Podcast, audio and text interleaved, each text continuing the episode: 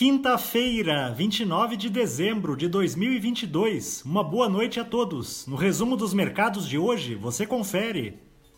O Ibovespa terminou o dia em baixa de 0,46% aos 109.735 pontos, encerrando o último pregão do ano com uma alta acumulada de 4,7% em 2022. Por sua vez, o dólar terminou o ano com um retorno negativo acumulado de 5,31% em 12 meses. Em dezembro, a bolsa brasileira ficou praticamente estável.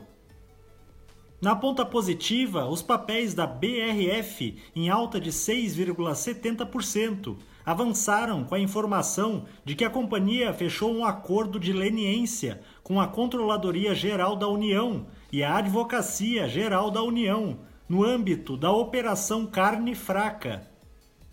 Na ponta negativa, as ações preferenciais da Petrobras, em baixa de 1,21%, acompanharam os preços internacionais do petróleo, que recuaram em função dos temores com uma possível recessão nas principais regiões desenvolvidas no próximo ano.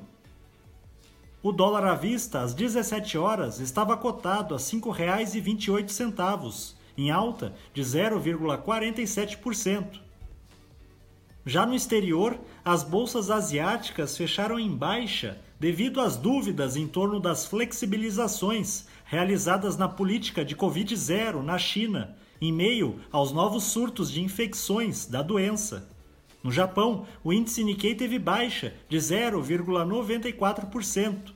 Na China, o índice Xangai Composto caiu 0,44%.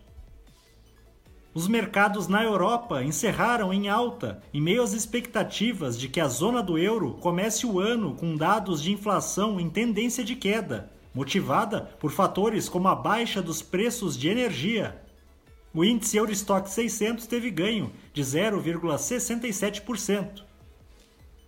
As bolsas americanas terminaram em alta, enquanto os estoques de petróleo nos Estados Unidos apresentaram alta na semana encerrada em 23 de dezembro, o que pode ser um sinal de que a atividade econômica não está acelerando demais.